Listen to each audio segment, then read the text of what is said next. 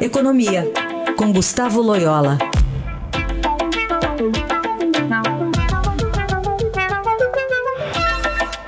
Loyola, bom dia.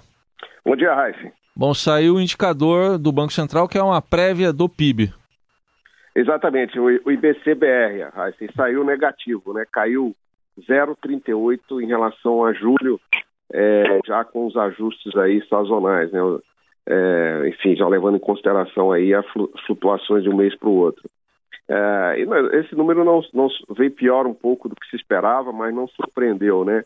é, todos os indicadores que o BGE é, soltou aí em relação a agosto vieram negativos. A produção industrial, é, vendas no varejo. Ontem havia saído aí o é, venda de serviços, né, o setor de serviços, tudo, tudo uh, número negativo, é, todos números negativos em relação a julho.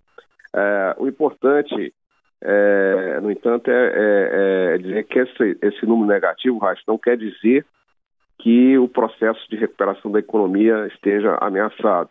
Uh, basicamente, aí eu acho que nós temos o efeito é, do fim uh, daquela, daquele impulso dado pela liberação do, do FGTS, né? Então, aquela liberação do, das contas uh, é, que, antigas, né, as contas inativas né, do, do, do do FGTS trouxe aí um fôlego adicional para as vendas, é, tanto do varejo quanto serviços, e esse fôlego aí passou, né? As pessoas já gastaram dinheiro e tal, voltamos ao normal. Então há uma tendência dessa queda aí, mas segue aí uma, uma recuperação lenta da economia nos próximos meses. Bom, uh, isso aí você antecipou, dados de agosto não estão bons, então precisa fazer aquela chamada lição de casa, então, é isso? Os ajustes?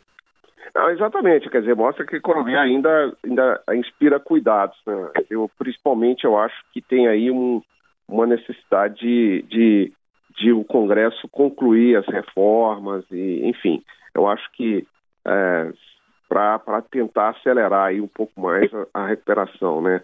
dando mais, maior confiança aos, aos agentes econômicos. Por outro lado, na política monetária, o Banco Central deve continuar derrubando os juros na próxima reunião.